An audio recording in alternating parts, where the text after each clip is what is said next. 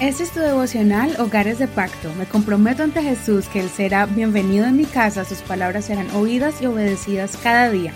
Mi hogar le pertenece a Él. Junio 18. Obras planeadas desde antes. Efesios capítulo 2, verso 1 al 15, versión Reina Valera actualizada. En cuanto a ustedes, estaban muertos en sus delitos y pecados, en los cuales anduvieron en otro tiempo, conforme a la corriente de este mundo, y al príncipe de la potestad del aire, el espíritu que ahora actúa en los hijos de desobediencia.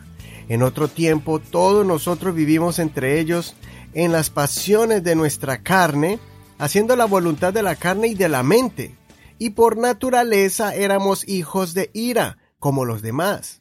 Pero Dios, que es rico en misericordia, a causa de su gran amor con que nos amó, aun estando nosotros muertos en delitos, nos dio vida juntamente con Cristo. Por gracia sois salvos. Y juntamente con Cristo Jesús nos resucitó y nos hizo sentar en lugares celestiales para mostrar en las edades venideras las superabundantes riquezas de su gracia por su bondad hacia nosotros en Cristo Jesús. Porque por gracia son salvos por medio de la fe. Y esto no es de ustedes, pues es don de Dios no es por obras para que nadie se gloríe, porque somos hechura de Dios, creados en Cristo Jesús para hacer las buenas obras que Dios preparó de antemano para que anduviésemos en ellas. Por tanto, acuérdense de que en otro tiempo ustedes, los gentiles en la carne, eran llamados incircuncisión por los de la llamada circuncisión, que es hecha con mano en la carne y acuérdense de que en aquel tiempo estaban sin Cristo, apartados de la ciudadanía de Israel y ajenos a los pactos de la promesa, estando sin esperanza y sin Dios en el mundo.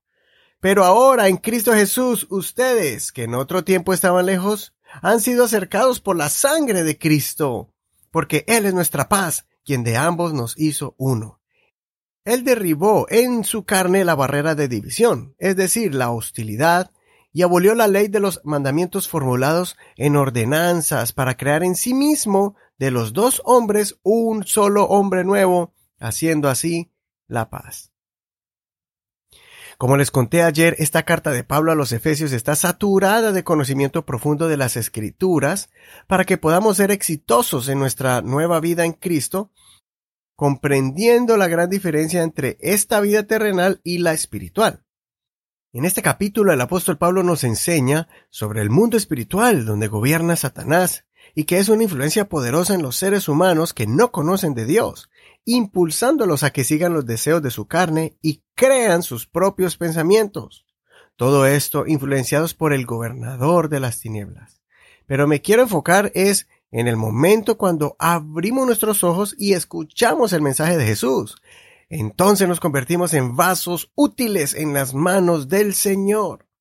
Así como en el capítulo 1, el apóstol nos sorprendió con tremenda enseñanza, mostrándonos que somos escogidos desde antes de la fundación del mundo. Aquí vuelve y menciona este tema de la predestinación en el verso 10.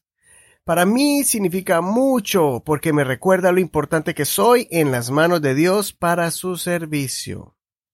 A veces como humanos sentimos compasión de las personas y hacemos grandes obras de caridad, lo cual es bueno.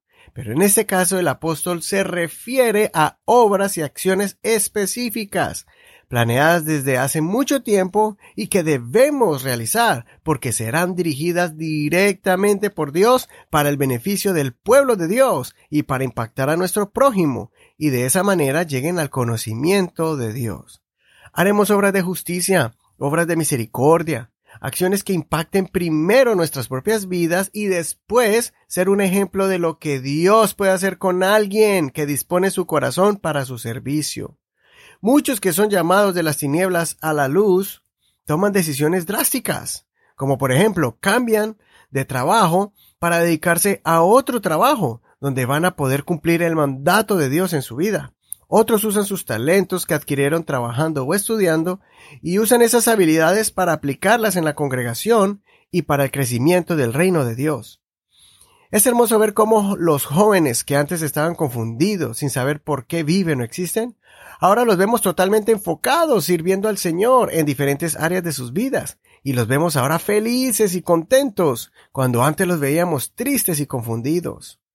Qué impresionante es ver parejas que antes vivían continuamente en conflictos y peleas causados por los malos hábitos, vicios o resentimientos del pasado, pero que ahora vemos hogares que han hecho un pacto con Dios después de que sus hogares fueron restaurados, y ahora sirven al Señor como ejemplo de un hogar renovado y santificado por el Espíritu de Dios, y ahora van por las casas enseñándoles a las parejas cuál es la clave de un matrimonio exitoso.